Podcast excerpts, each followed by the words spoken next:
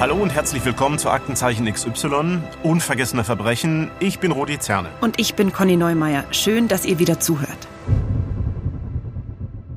Heute geht's bei uns ja um einen internationalen Fall und die finde ich immer besonders spannend bei euch. Rudi, wie viele ausländische Fälle habt ihr denn bei Aktenzeichen so im Schnitt?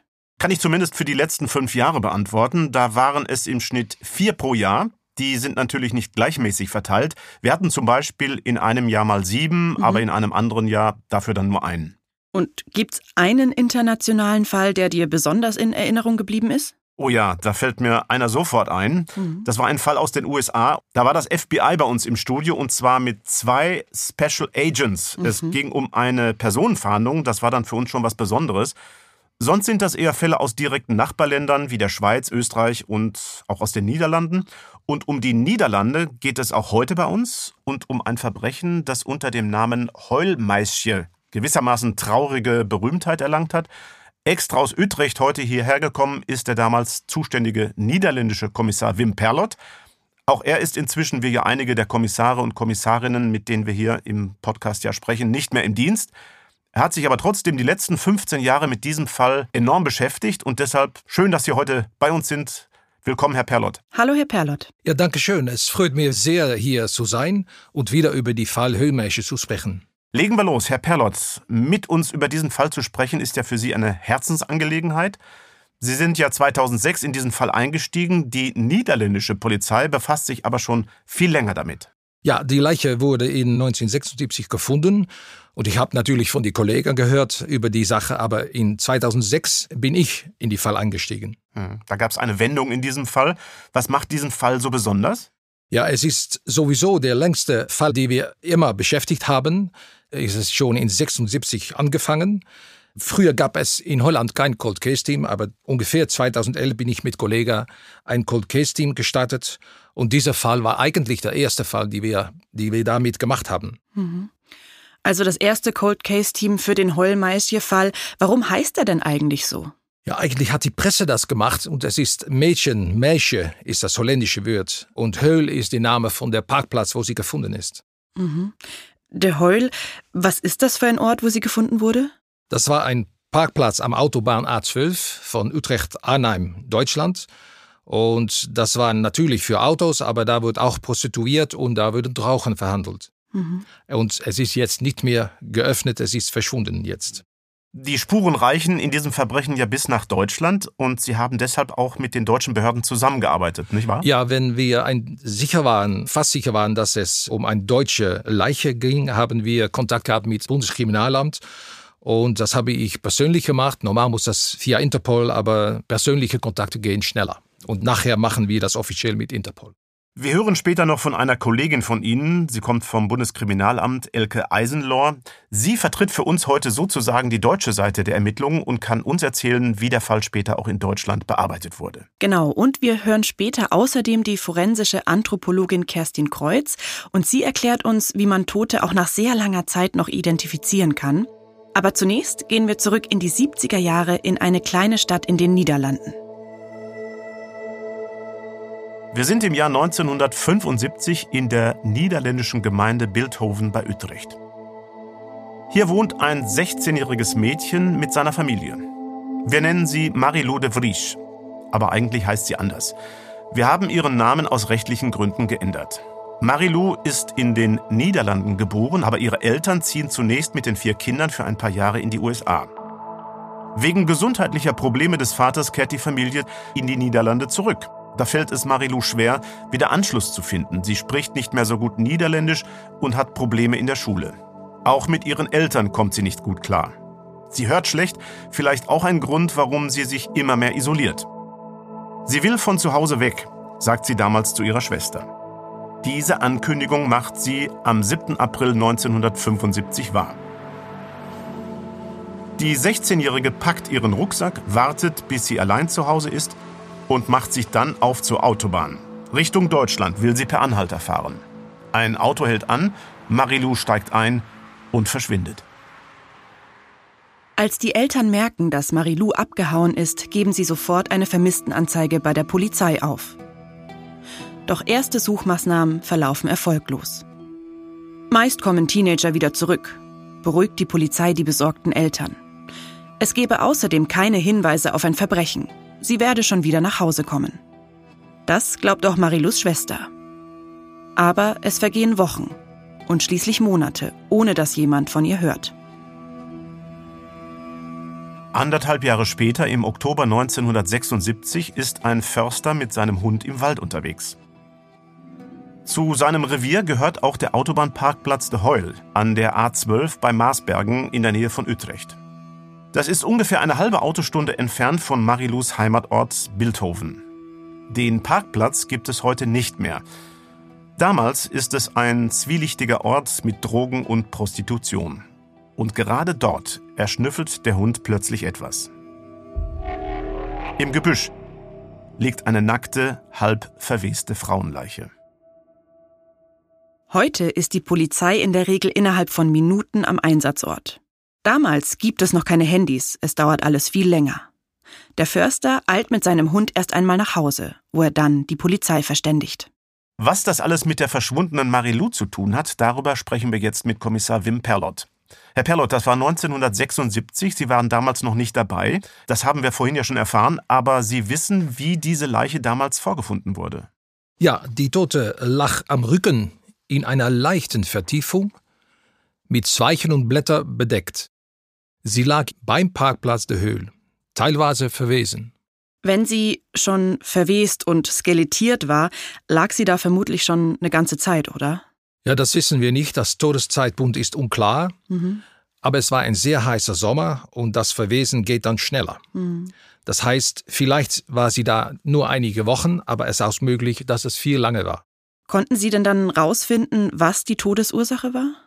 Nein, leider nicht. Die Pathologe hat das natürlich untersucht, aber hat nur eigentlich gefunden, dass die Halsregion besonders zerfallen war und er dachte, dass es vermutlich also äh, eine Erwürgung oder Erdrosselung war. Mhm. Aber Beweise gab es nicht. Und gab es Hinweise darauf, wer die tote Frau gewesen sein könnte? Nein, leider auch nicht. Sie war nackt, ohne Dokumente, ohne Schmuck oder so etwas. Fingerabdrücken haben wir natürlich gefunden, aber da haben wir keinen Vergleich gefunden und DNA gab es damals noch nicht. Also ich fasse einmal zusammen, es war unklar, wer die Tote war und auch wie sie gestorben ist. Was konnten Sie denn dann an der Leiche sicher feststellen? Ja, das war nicht so viel. Das war ihre Haare. Da haben wir viel mitgemacht, um das zu untersuchen. Aber wir wissen nur, dass es lange braune Haare waren. Mhm. Äh, wir wussten ungefähr, wie groß sie war, 1,60, so etwas. Und die Alter. Was auch viel war der Backenzahn, die fehlte. Mhm. Wie alt war sie denn? Sie war damals, äh, die Patholog hat gesagt, ungefähr 18 Jahre. Sind die Ermittler damals gleich davon ausgegangen, dass es Marilou de Vries sein könnte? Es gab ja damals eine Liste, auf der mehrere Mädchen standen, die verschwunden waren.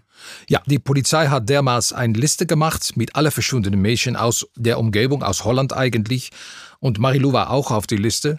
Dann haben wir auch natürlich mit ihrer Eltern gesprochen und gesagt, dass die ermordete Mädchen ihre Tochter sein können. Ja, das muss natürlich auch ganz furchtbar für die Eltern gewesen sein. Jede Familie hofft ja in so einer Situation, dass es bloß nicht die eigene Tochter ist. Nun war die Leiche in keinem guten Zustand mehr, haben Sie gesagt. Sie haben auch schon angesprochen, dass es quasi keine verwertbaren Spuren gab. Womit konnten Ihre Kolleginnen und Kollegen damals also zu den Familien gehen? Woran hätten die Familien ihre Tochter identifizieren können? Ja, wir haben natürlich versucht, die, die Haaren und wir haben auch versucht, bei Speziale in Paris hat man Andrelon und da haben wir versucht, ob es etwas im Haar gab, wo man die Haaren waschte oder so etwas. Also wir haben die Haaren haben wir ziemlich gut untersucht. Leider hat das nicht zu etwas geleitet.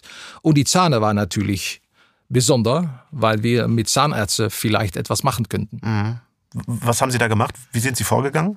Natürlich haben wir die Zahnarzt von Marilou haben wir gefunden und wir haben natürlich gefragt an die Eltern, ob sie eine Zähne fehlte, aber sie haben gesagt, nein, das ist nicht so.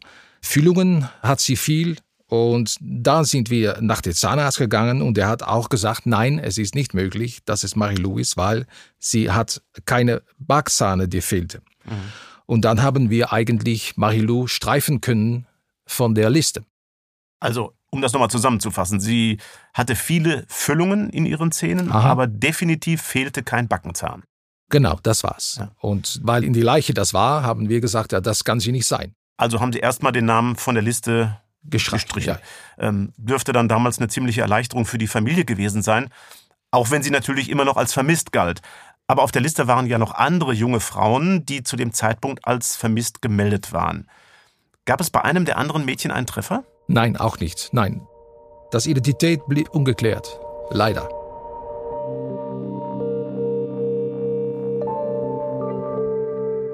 Zwei Wochen nachdem sie gefunden wurde, wird die junge Frau vom Parkplatz de Heudel schließlich im kleinen Örtchen Mahn in der Nähe der Fundstelle beigesetzt. Es ist damals eine anonyme Beerdigung gewesen, ohne Grabstein, ohne Gäste. Auf der Beerdigung ist außer dem Bürgermeister von Mahn und der Polizei niemand. Ja, eine traurige Beerdigung. Für die junge Frau, da ist keiner da, der um sie trauert. Ein Jahrzehnt bleibt der Fall ungelöst. Erst 1986 gibt es einen neuen Ermittlungsansatz. Damals macht ein Anthropologe Schlagzeilen. In Israel sollte der Tod des bekannten Naziarztes und Kriegsverbrechers Josef Mengele bestätigt werden. Der Anthropologe verglich dafür mit Hilfe einer sogenannten plastischen Gesichtsrekonstruktion die Fotos von Mengele mit seinem mutmaßlichen Schädel. Damit half er zu beweisen, dass der Tote wirklich der SS-Arzt Josef Mengele war. Auch die Polizei in den Niederlanden wird dadurch auf den Experten aufmerksam und bittet ihn deshalb, sich mit der neuen Methode einige ungelöste Fälle anzusehen. Darunter ist auch der Fall des Heulmäßchen. Der Anthropologe vergleicht also die Fotos der Mädchen, die 1976 in Frage kamen, mit dem Schädel der Toten. Er wendet dafür ein damals neues Verfahren an. Das nennt sich Superprojektion. Forscher gehen davon aus, dass der Schädel, viel mehr als andere Skelettteile individuelle Merkmale hat, mit denen man Menschen identifizieren kann. Anhand dieser Merkmale kann man in etwa rekonstruieren, wie das Gesicht ausgesehen haben muss. Wie genau das funktioniert, hat uns Dr. Kerstin Kreuz vom Institut für forensische Anthropologie in Freiburg erklärt.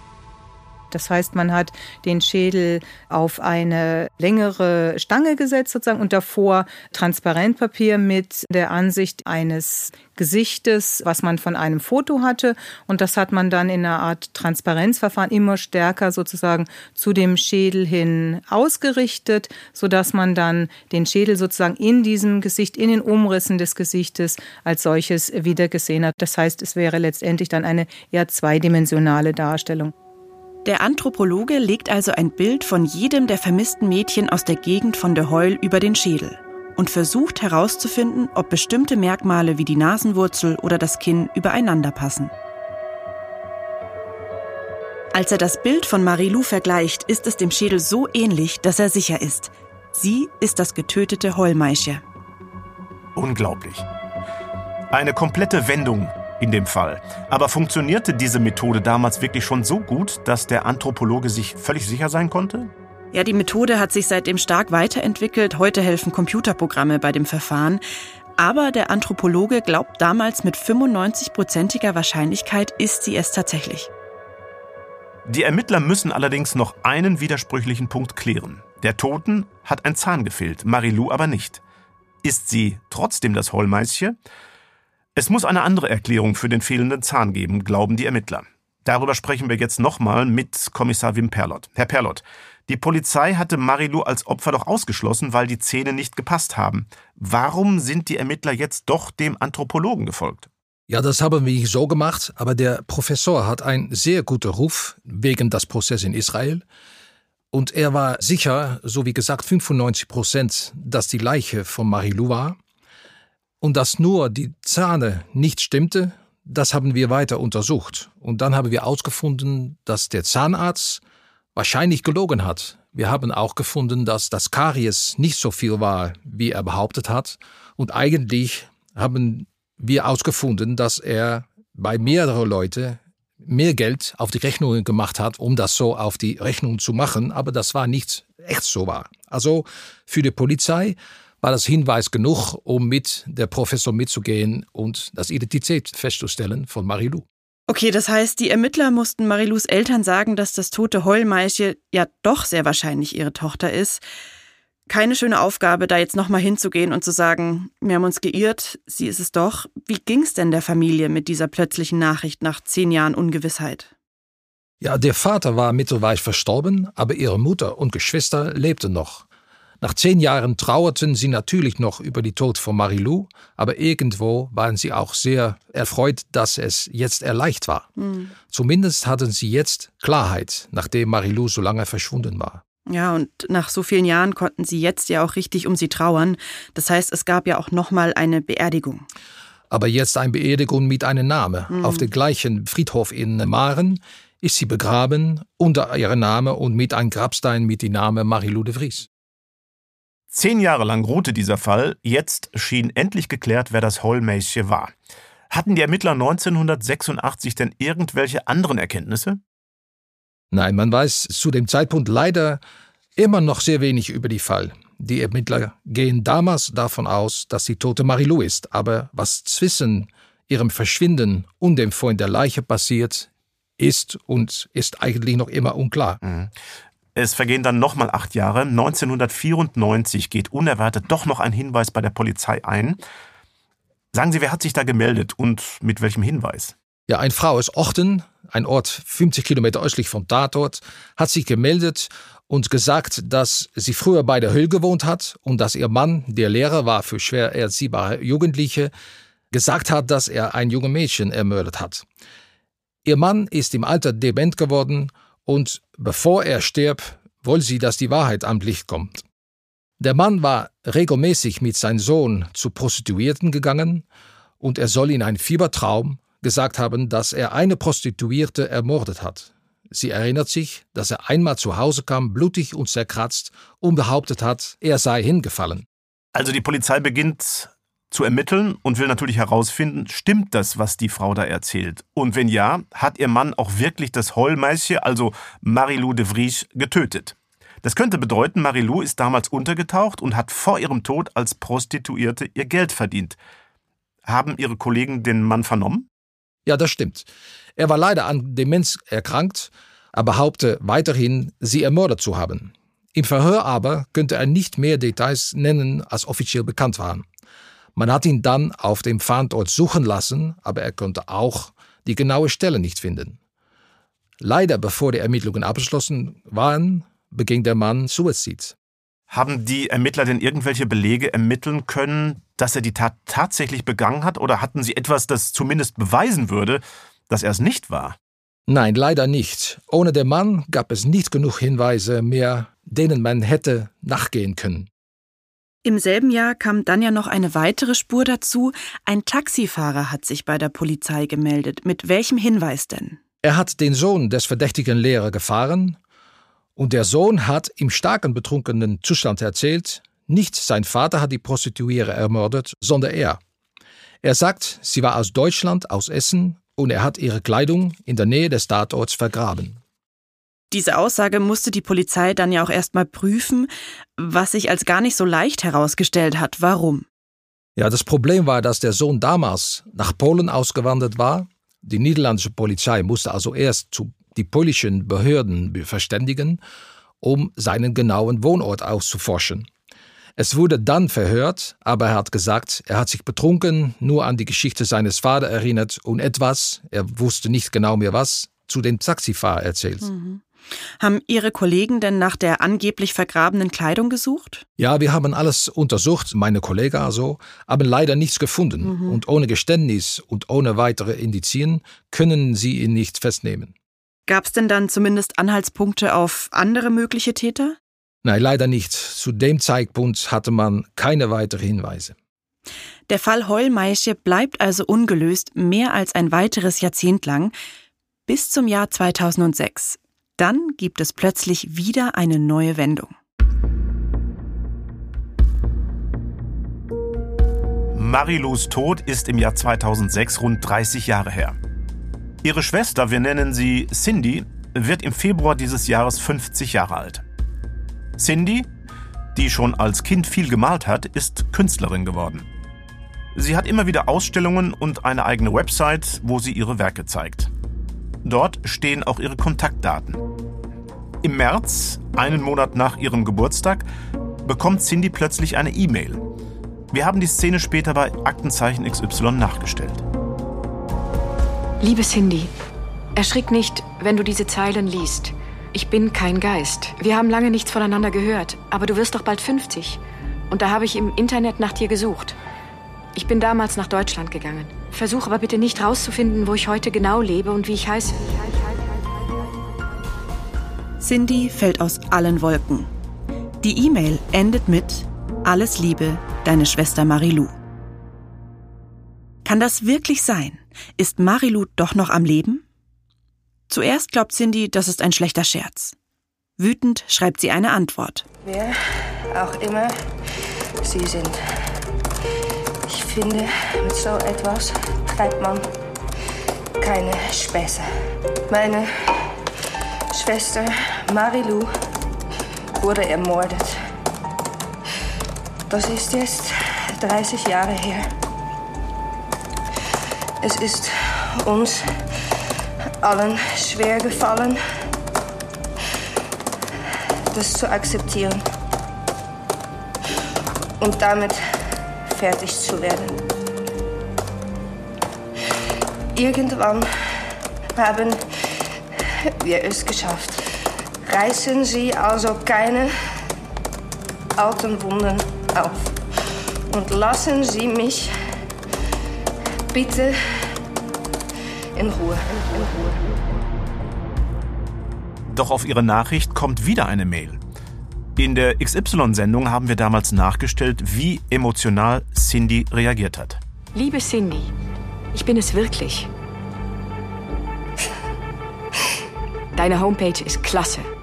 Ich hab's ja damals schon gesagt, dass du Künstlerin wirst. Kannst du dich an Vincent, unseren kleinen Hund, erinnern? Wie wir ihn heimlich mit Süßigkeiten verwöhnt haben? Oder an den Winter, als ich in den Fluss gefallen bin? Cindy ist sich unsicher. Die Website, die hätte jeder finden können. Aber das mit Vincent, ihrem Hund, so etwas kann nur ihre Schwester wissen. Sie tauschen immer mehr E-Mails aus, bis Cindy überzeugt ist. Ihre Schwester ist am Leben.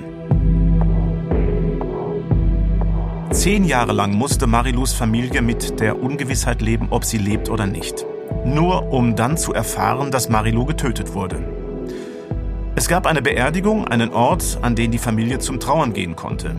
Und dann kommen jetzt, 30 Jahre später, überraschend E-Mails und es stellt sich heraus, Marilou ist am Leben. Drei Monate später, im Juni, reist Marilou in die Niederlande auf Familienbesuch. Zum ersten Mal seit Jahrzehnten. Ihrer Mutter fällt es schwer zu verkraften, dass die Tochter einfach von zu Hause ausgerissen und nicht mehr wiedergekommen ist. Doch ihre Schwester macht ihr keinen Vorwurf. Zu sehr freut sie sich, Marilou wiederzusehen. Ihre Schwester meldet sich auch bei der Polizei und sagt, Marilou ist am Leben. Herr Perlotz, 2006 sind Sie ja in den Fall eingestiegen, also nachdem Marilou wieder aufgetaucht ist. Wie war das damals für Sie, als Sie erfahren haben, dass sie doch noch lebt? Ja, wir waren natürlich unglaublich überrascht. So eine neue Wendung haben wir nie gedacht. Also ich habe gleich mit ihrer Schwester gesprochen, wir haben miteinander verabredet und auch sie war überrascht und ich habe natürlich erst gefragt, wie sicher bist du, dass es deine Schwester ist? Aber das hat sie erzählt und dass wir mit Marilou sprechen müssen. Das gab noch ein großes Problem, weil sie eigentlich nicht nach Holland kommen wollte und das dauerte einige Zeit. Und dann habe ich tatsächlich mit sie gesprochen und eigentlich sie war fremd. Sie sprach kein Holländisch mehr, sie sprach nur Deutsch. Und ich habe gefragt, was ist alles passiert? Und eigentlich wusste sie es nicht genau. Und nach einiger Zeit kam es aus, dass sie weggegangen war von Haus, an eine Autobahn gekommen war, um nach Deutschland zu gehen, in Richtung Deutschland sogar. Und dann hat sie unterwegs in ein Auto gestiegen und der Mann hat sie belästigt das war, dass sie aus dem Auto gesprungen ist. Da hat sie einige Zeit im Parkplatz gelaufen und es war natürlich ein junges Mädchen. Also die Polizisten, die da auf den Parkplatz kamen, haben sie gefunden, haben gesagt, was ist los? Und sie hat gesagt, ja, ich bin auf Weg zu meiner Großmutter in Duttingham, in der Nähe, wo sie da war. Und ich bin äh, aus dem Auto gesetzt von einem Mann. Und äh, jetzt muss ich nach Bahnhof und die Polizisten haben sie nach Bahnhof gebracht. Also das bedeutet, die Polizei hat sie ja tatsächlich gefunden. Wieso haben die Beamten sie nicht zurück nach Hause gebracht? Ja, das war natürlich auf den Tag ihres Verschwindens. Also noch niemand mhm. wusste, die mhm. Polizei so gar nicht, dass sie vermisst war. Und deshalb, wenn sie gefragt hatte, wo sie hin muss, hat sie gesagt zum Bahnhof, um zu meiner Großmutter zu gehen und hat die Polizei gemacht, was sie eigentlich machen sollten. Ja, unglaublich eigentlich, dass die Polizei sie gefunden hat, beziehungsweise im Auto sogar schon hatte, nur ohne es zu wissen. Wie ging es denn dann in Deutschland für sie weiter? Ja, sie ist also nach Münster gegangen und da hat sie die erste Zeit auf der Straße gelebt. Irgendwann hat die Polizei sie wieder aufgegabelt und festgenommen und ein Jahr hat sie in ein Jugendgefängnis verbracht. Zumindest hat sie uns das erzählt. Wir haben das nicht nachgeprüft. Der Polizei hat sie auch nicht ihren echten Namen gegeben, sondern ein Name ein US-amerikanische Schauspielerin. Nach einem Jahr ist sie rausgekommen, weil die Behörden auch nicht wussten, was genau mit ihr machen muss. Sie hat einen deutschen Pass bekommen und war freigelassen. Haben die Behörden das nicht überprüft, ob sie tatsächlich die ist, die sie vorgibt zu sein? Nein, das wissen wir nicht genau, das hat sie uns erzählt. Sie hat nur gesagt, dass sie ihre Passe verloren hat und das gesagt hat. Und nach einem Jahr hat die Behörde wahrscheinlich gedacht, ja, wir wissen gar nicht, was sie machen müssen mit Marilou. Und dann haben sie wieder freigelassen und ein Passport bekommen mit ihrer neuen Name so zu nennen. Hm. Also sie hat ja damals dann einen deutschen Pass mit falschem Namen bekommen und so hat ihr deutsches Leben angefangen als angebliche US-Amerikanerin. Tja, und wie ging es dann nach 2006 für Marilou weiter, also nachdem sie wieder aufgetaucht ist? Ja, es hat einige Zeit gedauert, bis sie ihre Identität in den Niederlanden zurückbekommen hat. Sie war ja überall für tot erklärt worden. Reicht es denn dann nicht aus, wenn sich die Person selbst meldet? Äh, nein, das, das ist nicht so einfach, wie wir dachten. Das Problem war, dass sie sofort zurückgegangen war nach Deutschland wir haben erst Jahre nachdem wir mit Cindy gesprochen, auch mit Marilou gesprochen. Sie wurde nicht zur Polizei, hatte Angst für die Konsequenz und erst in 2011 ist sie plötzlich bei uns auf dem Revier aufgetaucht. Hm. Ja, wie geht's ihr denn heute? Was macht sie? Weiß ich nicht genau. Es, es ist schon lange her, dass ich mit ihr gesprochen hat. Aber soweit ich weiß, lebt sie weiterhin in Deutschland. Sie spricht eigentlich kein Niederländisch, nur Deutsch und Amerikanisch. Da hat sie einen Mann kennengelernt, sie hat zwei Kinder und bereits Enkel. Das ist schon verrückt, aber eigentlich auch ein gutes Ende für die Familie de Vries. Ja, trotzdem, das muss natürlich schon ziemlich schwer für die Familie gewesen sein. Also die Familie äh, musste nicht nur jahrzehntelang davon ausgehen, dass Marilou tot ist, sondern dann auch noch verarbeiten, dass sie sich erst nach so langer Zeit überhaupt wieder gemeldet hat. Ich frage mich schon, wie ich mit sowas klarkommen würde und ob ich äh, vielleicht nicht auch irgendwie stinksauer wäre. Immerhin, hätte sie ja ihrer Familie eine Menge Leid ersparen können. Ja, also sicher ist das nicht einfach. Ich bin da auch ziemlich hin und her gerissen, wie ich reagieren würde. Und auch für Marilo selbst muss es ja ein seltsames Gefühl gewesen sein, zu wissen, dass da ein Grab mit ihrem Namen stand. Ja, sie ist jedenfalls nie richtig zurückgekehrt in ihr altes Leben. Sie wohnt ja heute immer noch in Deutschland und hat ihr Leben dort, ihre Kinder, ihre Enkelkinder. In den Niederlanden liegt jetzt aber immer noch eine junge Frau unter Marilus Namen begraben. Und plötzlich ist wieder völlig unklar, wer sie ist. Herr Perlott, Sie haben an diesem Punkt die Ermittlungen zum Tod des jetzt wieder unbekannten Holmeister übernommen und standen jetzt quasi wieder am Anfang. Wie sind Sie an den Fall überhaupt herangegangen? Ja, neue Sporen zu finden war natürlich schwierig, weil der Fahrer schon so alt war und in 2007 sind wir mit dem Fall in der niederländischen Medien gegangen und haben die Bevölkerung um Hinweise gebeten. Nach so langer Zeit hat sich da wirklich noch was Neues ergeben? Ja, eigentlich unwahrscheinlich, aber ja, ein Bauarbeiter hat sich gemeldet.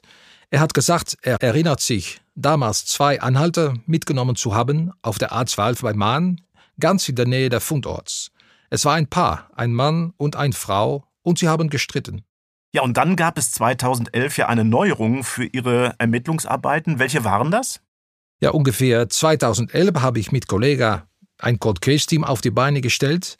Das gab es in den Niederlanden davor nicht, also nicht organisiert. Der Fall Heumeische war dann auch der erste, mit dem wir uns befasst haben. Ja, und wie hat das Ihre Arbeit genau verändert und was genau haben Sie sich dann damals nochmal angeschaut? Ja, wir haben ja jetzt die DNA-Untersuchung, das war dafür nicht möglich. Damit haben wir auch schon das Höhlmädchen mit der Familie der Frisch verglichen und festgestellt, dass sie wirklich nicht verwandt sind. Über die DNA könnten wir auch einige Merkmale herausfinden, zum Beispiel, dass sie braune Augen hatte und wir haben ein neues Vermisstenbild von ihr anfertigen lassen. Diesmal mit Hilfe einer Gesichtsrekonstruktion. Ich habe mich da mal schlau gemacht, wie diese Methode, also diese Gesichtsweichteilrekonstruktion, so nennt sich das, funktioniert, ein Monsterwort. Und wie bei der Superprojektion geht man davon aus, dass man anhand des Schädels herausfinden kann, wie das Gesicht eines Menschen ausgesehen haben muss. Und dafür werden die weichen Teile des Gesichts, also zum Beispiel die Wangen und das Kinn, rekonstruiert. Und wie das genau funktioniert, hat uns Rechtsmedizinerin Dr. Kreuz erzählt. Man hat bestimmte anatomische Punkte in dem Gesicht. Das sind zu jeder Seite etwa 40 Punkte, an denen Dicken gemessen werden können, der aufliegenden Hautschichten, der Muskulatur, der Weichgewebsanteile. Und wenn man diese Punkte alle ansteuert, kann man mit verschiedenen Weichstoffen, das heißt Plastilin, Ton, eine Rekonstruktion nach diesen einzelnen Gesichtspunkten durchführen. Wobei dieses natürlich immer die Frage ist, wie weit man mimische Elemente wie Lächeln, wie bestimmte Augenbewegungen eben mit einbringen kann. Man schafft eigentlich eher ein neutrales Gesicht. Man versucht natürlich durch das, was man noch an Beifunden hat, wie zum Beispiel Haarlängen, Haarfrisuren, noch etwas mehr eben halt persönliche Ansicht der Person zu rekonstruieren. Also die Abbildungen sind natürlich nie ganz exakt, aber oft eine gute Annäherung daran, wie jemand ausgesehen haben könnte. Mit dieser Gesichtsrekonstruktion und dem Hinweis des Bauarbeiters zum streitenden Paar wendet sich die holländische Polizei 2012 schließlich an unsere Redaktion von Aktenzeichen XY ungelöst. Für die Sendung wird also erst ein Drehbuch zum Fall geschrieben und schließlich der Film produziert. Die Schilderungen des Bauarbeiters, der die beiden mitgenommen hatte, die werden so nachgestellt. Gott, lass mich doch einfach in Ruhe, ja? Überleg doch mal ein bisschen weiter. Im Gastgewerbe zum Beispiel. Find mir garantiert einen Job. Ja, du vielleicht. Und ich? Was ist mit mir? Sie haben beide Deutsch gesprochen, erzählt der Bauarbeiter. Die Frau hat sich hinten auf die Beifahrerseite gesetzt. So konnte er sie durch den Rückspiegel beobachten. Ihr Begleiter ist gut angezogen, erinnert er sich. Schwarzes Sakko, weißes Hemd. Sie trägt ein Kleid, keinen Schmuck und raucht. Die beiden streiten darüber, wo sie Arbeit finden. Sie sagt zu ihrem Begleiter, er würde sicher ganz einfach einen Job in den Niederlanden finden, für sie sehe es aber eher schlecht aus. Der Mann wird im Laufe des Gesprächs aggressiver. Die Auseinandersetzung eskaliert. Du könntest wenigstens einmal in deinem Leben deinen Mund aufmachen, mir sagen, was los ist. Du bist hysterisch. Du bist nicht mehr als ein kleines, verwöhntes Scheiß-Dreckskind. Weißt du, manchmal verstehe ich echt nicht, wie du tickst. Was geht in diesem, diesem Scheißding davor? Mein Gott, Gott, bin ich froh, wenn wir aussteigen. Du bist ein dreckiges Stück Scheiße. Der Bauarbeiter empfiehlt ihnen schließlich ein Motel an der Autobahn. Er lässt sie aussteigen, ganz in der Nähe des Parkplatzes der Heul, wo wenig später das Heulmeische gefunden wird. Die Polizei hat als Hinweis nur die Aussage des Bauarbeiters. Aber vieles würde dafür sprechen, dass in seinem Auto wirklich das spätere Heulmeische saß. Die Frau war recht jung, Zeit und Ort würden ebenfalls passen. War die Frau es also? Die niederländische Polizei startet einen Aufruf. Der Mann oder beide sollen sich bei der Polizei melden. Sie hoffen dadurch den Fall endlich lösen zu können. Und wenn nicht, wissen die Ermittler wenigstens, dass diese Spur ins Leere führt. Herr Perlot, Sie waren damals bei mir im Studio. Hat sich denn einer der beiden gemeldet? Nein, auch diesmal leider nicht. Diese Spur hat sie also nicht weitergebracht. Sie haben dann aber noch weitere Hinweise bekommen, darunter einen Anruf von einem Zeugen. Der hat gesagt, dass ganz in der Nähe des Fundorts ein US-amerikanischer Soldat gewohnt haben soll. In welchem Zusammenhang sollte das mit dem Fall stehen? Ja, eigentlich haben wir verschiedene Hinweise gehabt von amerikanischen Militären, die etwas damit zu tun hätten können. Ein Zeuge hat gesagt, dass ein amerikanischer Militär nicht so weit vom Tatort mit ein junges deutsches Mädchen lebte. Das Mädchen sprach Deutsch und sie haben nicht so viel Kontakt, so wie mit die meisten amerikanischen Militäre, aber er hat auch gesagt, dass das Mädchen verschwunden war, kurz bevor die Leiche gefunden wurde. Hm. Konnten Sie denn den Soldaten oder die junge Frau damals ausfindig machen? Nein, leider nicht. Wir haben doch das Haus gefunden. Leider war das abgebrochen und konnten wir das nicht mehr finden. Wir haben noch die Inhaber gesucht. Der Inhaber war schon tot und sein Bruder war dement. Haben wir auch gesprochen, aber da haben wir keine Hinweise bekommen. Wir sind auch noch bei den Nachbarn gewesen, aber auch die konnten nichts über das Mädchen sagen. Ja, das ist bei Fällen, die so lange zurückliegen, ja leider oft ein Problem, dass einfach keine Zeugen mehr da sind äh, oder diese Zeugen sich nicht mehr an irgendetwas erinnern können. Sie hatten aber noch eine Spur. Sie haben neben der Gesichtsrekonstruktion noch eine weitere Untersuchung in Auftrag gegeben, eine sogenannte Isotopenanalyse. Äh, Conny, ich glaube, das müssen wir jetzt erstmal erklären. Ich glaube auch. Ich mache das kurz. Und zwar werden bei dieser Analyse Isotope, also das sind im Grunde Arten von Atomen am Körper untersucht und daraus lässt sich dann allerlei über das Leben eines Menschen herausfinden. Was genau, das haben wir auch Dr. Kreuz gefragt. Es gibt in dem Verhältnis, in dem diese Isotope in einem Untersuchungsgut vorkommen, hat man eine Vorstellung, wo diese Person gelebt haben kann, wo sie sich ernährt hat, von was sie sich ernährt hat, ob es vorwiegend eine Fleisch- oder eine fleischlose Ernährung war, aber auch wo jemand gelebt hat, wie die Umgebungsfaktoren waren, das heißt die Geoelemente. Herr Perlott, wie oft arbeiten Sie überhaupt mit solchen Isotopenanalysen? Ja, nicht so oft, weil die Untersuchungen sind sehr teuer und dauern lange Zeit. Aber wenn es sinnvoll ist, geben wir immer wieder Isotopenanalysen in Auftrag. Und natürlich bei Cold Cases ist es einfacher, weil wir haben keinen Zeitdruck davor mhm. und können wir lange Zeit auf die Ergebnisse warten. Also, haben Sie das in Auftrag gegeben und was hat diese Isotopenanalyse an dem Heulmäßchen dann ergeben? Ja, eigentlich sehr viel. Fantastisch eigentlich, weil Sie haben gesagt, das Tote war nicht 18 oder 19, so wie er es gesagt habe, aber viel jünger zwischen 12 und 15. Ja. Das heißt, man hatte in all der Zeit mit falschen Anhaltspunkten gesucht. Die vermissten jungen Frauen, die die Ermittler damals überprüft haben, waren also alle zu alt, um das Heulmeische zu sein. Ist das richtig? Ja, das stimmt, das stimmt. Wir haben eigentlich bei der vermischten Frauen gesucht zwischen 18, 20 und etwas älter und nicht nach einem Kind so jung. Hm. Was haben Sie denn über die Isotopenanalyse noch erfahren? Ja, wir wissen aus der Isotopen untersucht, dass sie die letzten Jahren ihres Lebens nicht genug gegessen hat. Das kann viele Sachen bedeuten, aber eine Theorie kann sein, dass sie entführt worden ist. Mhm. Und was sie ausgefunden haben, ist, wo sie wahrscheinlich gelebt hatte. Die ersten Jahre sind sie ziemlich sicher, dass sie geboren ist in Eifelregion. Danach hat sie einige Zeit in Osten von Deutschland oder Polen oder so etwas. Äh, Osteuropa. Osteuropa gewesen, ja. Mhm. Also das bedeutet, die Tote war vielleicht gar nicht Niederländerin, vielleicht sogar Deutsche, die ersten Jahre hat sie ja wohl in der Eifelregion verbracht. Diese Erkenntnis hat Ihnen dann ja bei den Ermittlungen geholfen, oder? Ja, das stimmt, weil eigentlich in Holland war die Fall verjährt und könnten wir nicht nach einem Täter suchen oder wir konnten suchen, aber die kann nicht verfolgt worden vom Gericht. Eigentlich, wenn wir Kontakt hatten mit XY für die erste Sendung, haben wir mit der Staatsanwalt, unser Staatsanwalt, die deutsche Staatsanwalt, darüber gesprochen und der haben gesagt, wenn es ein deutscher Opfer oder ein deutscher Täter ist, können wir in Deutschland verfolgen. Also das haben die Staatsanwälte miteinander besprochen und von das Moment konnten wir tatsächlich wieder nicht nur nach die Identität suchen, aber auch nach die Täter. Und das hat uns also sehr geholfen. Das Bundeskriminalamt weiß zu dem Zeitpunkt natürlich schon von dem Fall. Schließlich war er schon bei Aktenzeichen XY im deutschen Fernsehen. Und seitdem ist das BKA in die Ermittlungen involviert. Jetzt, wo die Behörden vermuten, dass das Heulmeische Deutsche gewesen sein könnte, unternimmt das BKA auch eigene Ermittlungen. Wie genau so ein Fall nach Deutschland kommt, hat uns Elke Eisenlohr vom BKA erzählt.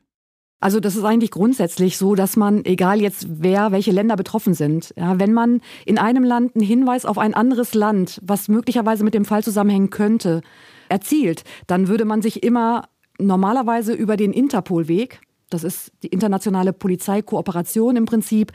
Da würde man sich dann miteinander in Verbindung setzen. Wenn es nur zwei Staaten sind, dann läuft das bilateral. In dem Fall jetzt mit den niederländischen Kollegen, die würden dann über Interpol Den Haag mit dem BKA, und das ist Interpol Wiesbaden, dann Kontakt aufnehmen. Und in derartigen Fällen, wie wir jetzt auch hier das als Grundlage haben, der holländische Fall Heulmeisje. Da ist es dann auch so, dass es dann direkt zu uns, zur Vermisstenstelle beim BKA kommt, damit wir uns dann der Fragen, die die niederländischen Behörden haben, annehmen können. So ist der Fall Heulmeisje also beim BKA gelandet. Und dann hat die Behörde verschiedene Möglichkeiten, um die Identität festzustellen. Jetzt haben wir einen Fall von einer unbekannten Leiche. Da sind wir dann natürlich darauf angewiesen, dass wir ähm, gute Beschreibungsmerkmale von der Leiche erhalten, weil eben die betroffene Person hat ja noch keinen Namen. Wir versuchen ja die Identität zusammen rauszufinden. Und da ist es dann wichtig, dass wir möglichst viele, vor allem eindeutige Identifizierungsinformationen erhalten. Und hier in Deutschland haben wir eine Datei, in der wir Vermisstenfälle und auch Fälle von unbekannten Toten oder unbekannten hilflosen Personen gespeichert haben, mit allen Fallinformationen, also zum Sachverhalt, Auffindedatum oder Vermisstendatum, mit guten Personenbeschreibungsmerkmalen, wenn wir sie denn haben. Zu diesen Merkmalen gehört natürlich auch das Aussehen der Person, aber nicht nur das. Also das geht auch über die normale Beschreibung mit Tätowierungen und so weiter hinaus. Zum Zahnschema, also einzelne Zahninformationen, die wir haben, können wir eingeben und auch recherchieren natürlich. Also alles, was wir eingeben als Wert, kann auch bei uns recherchiert werden. Und was wir auch haben, ist das DNA-Profil, was wir auch in den entsprechenden Merkmalsystemen abbilden können. Also so ein DNA-Profil setzt sich aus verschiedenen Merkmalsystemen zusammen und äh, die Einzelwerte können wir auch entsprechend erfassen und recherchieren. Das BKA vergleicht die DNA des Heulmeische mit allen Proben aus seiner Datenbank, aber keine einzige Probe stimmt mit der Toten überein. Es gab dann ja aber immer noch die Ergebnisse der Isotopenanalyse. Mit diesen Erkenntnissen waren Sie, Herr Perlott, dann 2013 nochmal bei Aktenzeichen XY. Was hat dieser Auftritt gebracht? Ja, es gab wieder viele Meldungen von Leuten, die jemand verschwunden wissen, nicht so viele aus Holland, aus der Parkplatz der Höhe, wo sie gefunden ist, aber viele auch aus der Eifelregion, aber auch aus Poland und aus Deutschland. Also es waren viele Hinweise. Ja, jede Menge dabei, aber was für Hinweise waren das denn genau? Ja, das war eigentlich Verwandten, Freunden von Mädchen, die in die Zeit verschwunden waren. Und das erinnerte sie noch und das haben sie uns gemeldet. Wie sind Sie dann weiter vorgegangen? Also wie haben Sie diese Verdachtsfälle untersucht? Ja, wir haben natürlich die Möglichkeit mit DNA, um verwandt zu finden zwischen die vermissten Mädchen, die uns äh, getippt waren, und das DNA von uns Hülme Hüllmädchen. Aber leider keine der uns angegebenen Mädchen hatten das DNA, hm. das gleiche DNA. Ja, und auch das ist ja inzwischen wieder fast zehn Jahre her. Seitdem wurde es ruhig um den Fall des Heulmeische. Wo stehen die Ermittlungen denn heute? Ja, eigentlich stehen sie still, aber immer, wenn es so wie jetzt in ein Podcast oder in Zeitung oder es kommt noch regelmäßig in die Presse, dann bekommen wir wieder neue Hinweise und mhm. die suchen wir, was, was ist die Hinweise, was können die tun. Was wir auch noch versuchen, ist, die amerikanischen Behörden zu bewegen, uns Informationen zu geben über die in Holland stationierten Militären. Mhm. Und das ist sehr schwierig, weil die US-Amerikaner sagen, das sind geheime Informationen und die gehen wir nicht raus, ne? Das stimmt. Und sogar wenn wir gesagt haben, dass es um einen Täter sein könnte, haben sie gesagt, dann geben wir keine Information. Leider. Ja, das ist einfach schwer nachvollziehbar, vor allen Dingen, wenn es wie hier um eine Mordermittlung geht. Immerhin wurde ein junges Mädchen getötet, aber die Ermittler geben die Hoffnung nicht auf, den Fall doch noch zu lösen, doch noch den entscheidenden Hinweis zu bekommen. Immerhin muss es mal jemanden gegeben haben, der das Mädchen kannte und vermisst. Und dieses Mädchen verdient zumindest einen Namen zu bekommen. Herr Perlott, wird denn noch weiter an dem Fall ermittelt? Ja, die Sache ist in unser Cold Case Team noch immer eine offene Sache. So, wenn es Hinweise gibt, dann untersuchen wir die Hinweise sowieso nach der Täter, aber auch nach der Identität. Es bleibt wahnsinnig wichtig, der Fall zu klären und die Identität von das Mädchen herauszufinden. Und deshalb bleibt das Fall bei uns offen. Glauben Sie, dass nach diesem Podcast wieder für Sie Hinweise reinkommen? Eigentlich bin ich sicher, dass das passiert, weil immer wenn die Fall wieder in die Presse kommt, in Deutschland oder in Holland, dann gibt es neue Hinweise. So zum Beispiel vor einiger Woche hat eine Frau gesagt, ich will, dass jeder Kerzenbranden kommt an der Friedhof, wo das Mädchen liegt. Und dann hat die Presse wieder voll darauf reagiert, mit der Zeitungen, mit der Fernsehen. Und wir haben wieder neue Hinweise bekommen. Das passiert jetzt unbedingt auch. Haben Sie denn persönlich eine Vermutung, wer der Täter sein könnte? Also es kam über die Jahre ja mehrere in Frage.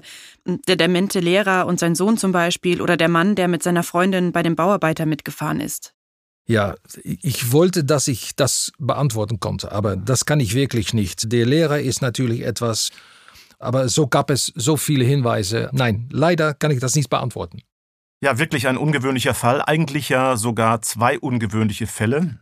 Das Verschwinden von Marilou de Vries, das sich schließlich aufklären ließ, und der Tod des unbekannten Hollmäsche, der bis heute ungelöst bleibt. Ja, wenigstens vorerst. In dem Fall gab es ja so viele Wendungen, auch nach vielen Jahren immer wieder, dass nicht auszuschließen ist, dass irgendwann doch noch der richtige Hinweis die Ermittlerinnen und Ermittler erreicht.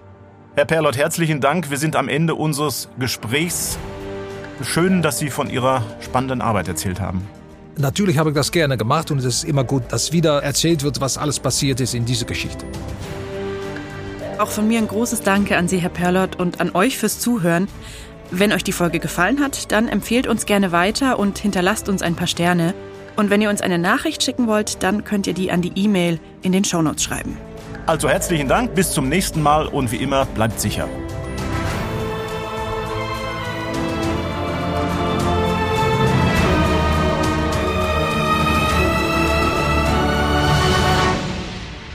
Aktenzeichen XY Unvergessene Verbrechen ist eine Produktion der Securitel in Kooperation mit Ikone Media im Auftrag des ZDF.